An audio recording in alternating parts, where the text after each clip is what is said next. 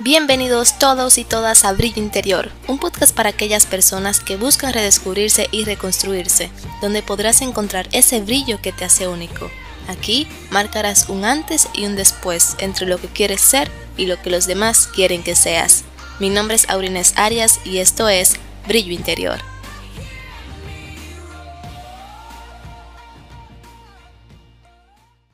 Hola solecitos, bienvenidos a Brillo Interior, el podcast. Soy Aurines Arias y este es el episodio número 11, 1 más 1, 11 de la tercera temporada. Estoy súper contenta de estar aquí con ustedes. Espero que estén teniendo un gran, gran inicio de semana. Y si eres de los que reacciona como yo, aquí te traigo unos consejos y quería hacer de este episodio algo breve, pero realmente tengo muchas cosas que decir y no sé qué vaya a pasar. Así que, Aurines del futuro, siento que te voy a fallar. y realmente, yo iba a grabar este episodio mañana, pero yo dije, no, porque los últimos episodios que he grabado han sido como que muy planeados. Y no sé si ustedes lo notan, pero por ejemplo, el episodio de Soy Hannah Montana no es hacerlo bien, es hacerlo con amor. Si ustedes escuchan esos dos episodios, ustedes se van a dar cuenta de un cambio en mi estado de ánimo. Y no es intencional, pero tengo que aprovechar esos momentos en donde estoy en pico. Y bien, ahora que estoy en pico, es decir, como feliz, vamos a decirlo así. Como ustedes saben, yo siento que la felicidad es una elección que tomamos cada día. Bien. Y eso me llevó a pensar antes de grabar este episodio, antes de entrar en materia, de que nosotros no podemos tomar decisiones ni muy felices ni muy tristes. Eso fue un pensamiento que me llevó así, algo que seguro ustedes han escuchado. Es decir, debemos de tomar decisiones con la cabeza fría. Y el día de hoy yo estaba leyendo un libro que se llama El hombre en busca de sentido de Víctor Fral, Frank, no recuerdo muy bien. Es básicamente, él fue un, uno de los judíos que los llevaron al campo de concentración nazi y él va contando toda su historia. Eh, yo aún voy por el inicio, yo espero que realmente ahorita a lo largo de la lectura entremos un poco más profundo porque ahora lo siento como un libro de historia.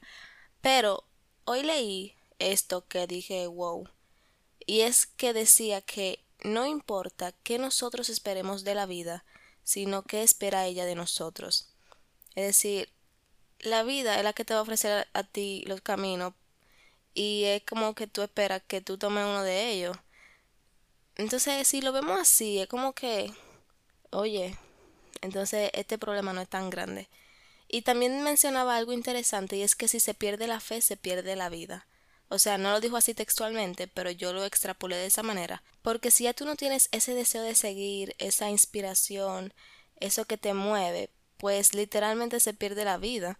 Y, o sea, literalmente, y él lo puso como ejemplo, había una persona en el lugar donde él estaba internado y él decía como que en sus sueños o algo así le revelaron que para el 30 de marzo él iba a ser liberado.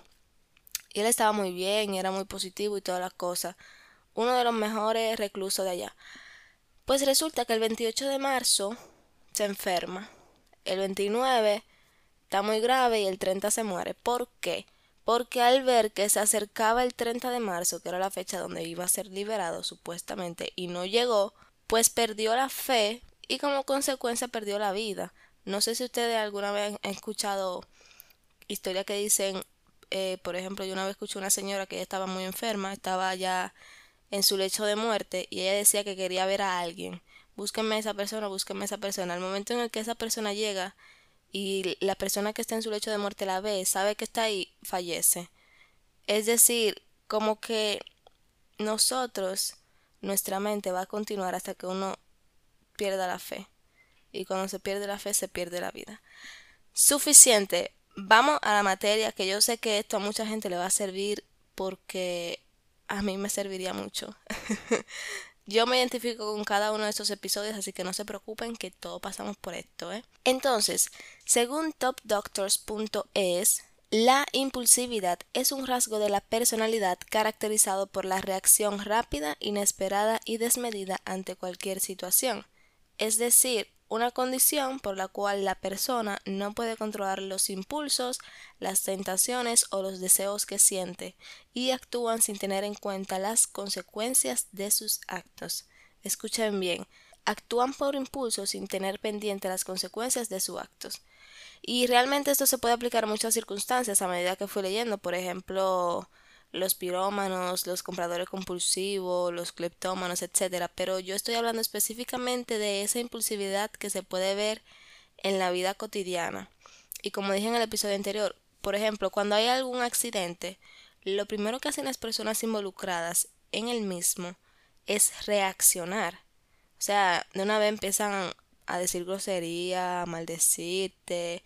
Se enfocan en el problema, en, en la emoción, o sea, dejan que sus emociones tomen, o sea, como que lo monten, como que lo dominen y obviamente no regulan sus emociones.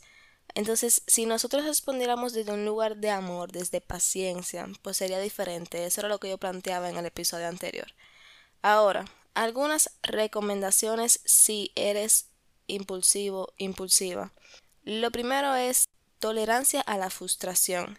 Si algo no sale bien, está bien. Es decir, por ejemplo, ese chofer que chocó le salió mal, obviamente no lo que esperaba, o tú perdiste en algún juego, o perdiste dinero, lo que sea, eso podría llevarte a tu reaccionar porque porque es algo a lo que tú por lo que tú no estabas preparado. Lo que me lleva a lo siguiente, que es que antes de enfrentarte a algo, prepárate para diferentes escenarios. Y eso está en uno de los 12 principios de el libro de Marcos Aurelio sobre cómo ser estoico. Si tú te preparas para cosas que podrían pasar y tú también desarrollas y planeas cómo te gustaría reaccionar ante situaciones específicas, por ejemplo, cuando tú estás conduciendo cada vez que alguien se te atraviesa en medio o se ve en un semáforo en rojo, si todas esas cosas ti te hacen reaccionar y empezar a vocear cosas o te hacen enojarte, pues ten pendiente que eso podría pasar y ten pendiente también el cómo a te gustaría reaccionar ante eso y hacerlo de esa manera. O sea, ser consciente de que podemos o estamos reaccionando. En mi experiencia personal a veces yo sé que voy a reaccionar o que estoy reaccionando y aún así lo hago. No obstante, es algo que hemos controlado un poco, pero, o sea, el ya tú ser consciente de que tú en algún momento puedes reaccionar o de que eso que está ocurriendo ahora no eres tú, sino tus emociones estallando, es un primer paso, ¿ok? Yo siento que realmente no es algo fácil porque es como modificar tu conducta. Literalmente yo le comentaba a una persona el otro día que crecer personalmente, el desarrollo personal es aprender a deconstruirte. Entonces ya ahí les dije, tolerancia a la frustración, ser consciente, pensar y planear cómo te gustaría reaccionar prepararte para diferentes escenarios. También están técnicas de relajación. Si tú estás en un momento crítico y tú sabes que ya se está saliendo de tu control, pues tú puedes dar un paso atrás, tomarte tu tiempo, escuchar una canción, salir a caminar, lo que te funcione a ti. Yo soy una persona reactiva, aunque he aprendido a controlarlo, no obstante a veces lo hago. Y como les decía, es difícil pasar de hacer algo automático a ser consciente y más aún cambiarlo. Identifica cuál es tu detonante, es decir, qué es lo que eso te hace sentir, de dónde viene esa reacción, qué es lo que realmente pasa, cómo te sientes, qué emociones identificas. ¿Es algo de lo que te podrías arrepentir después? Respira y tómate tu espacio si lo necesitas. Yo personalmente tengo un ejercicio que lo solía aplicar, ahora no tanto, pero lo tengo pendiente y lo apliqué en otro aspecto. Y es que yo me imagino que ustedes saben quiénes son o están trabajando en ello. Y también tienen una visión de quiénes quieren ser o están trabajando también en eso. ¿Verdad que sí? Yo confío en eso. Ok. Ok. Entonces, antes de hacer cualquier cosa, pregúntate si esa versión de ti que proyectas en tu futuro, o sea, tu yo ideal, lo haría. Tu yo ideal reaccionaría por una persona que se ve en rojo en un semáforo. Tu yo ideal reaccionaría con una persona que chocó contigo y se te cayó el helado que tú acababas de comprar.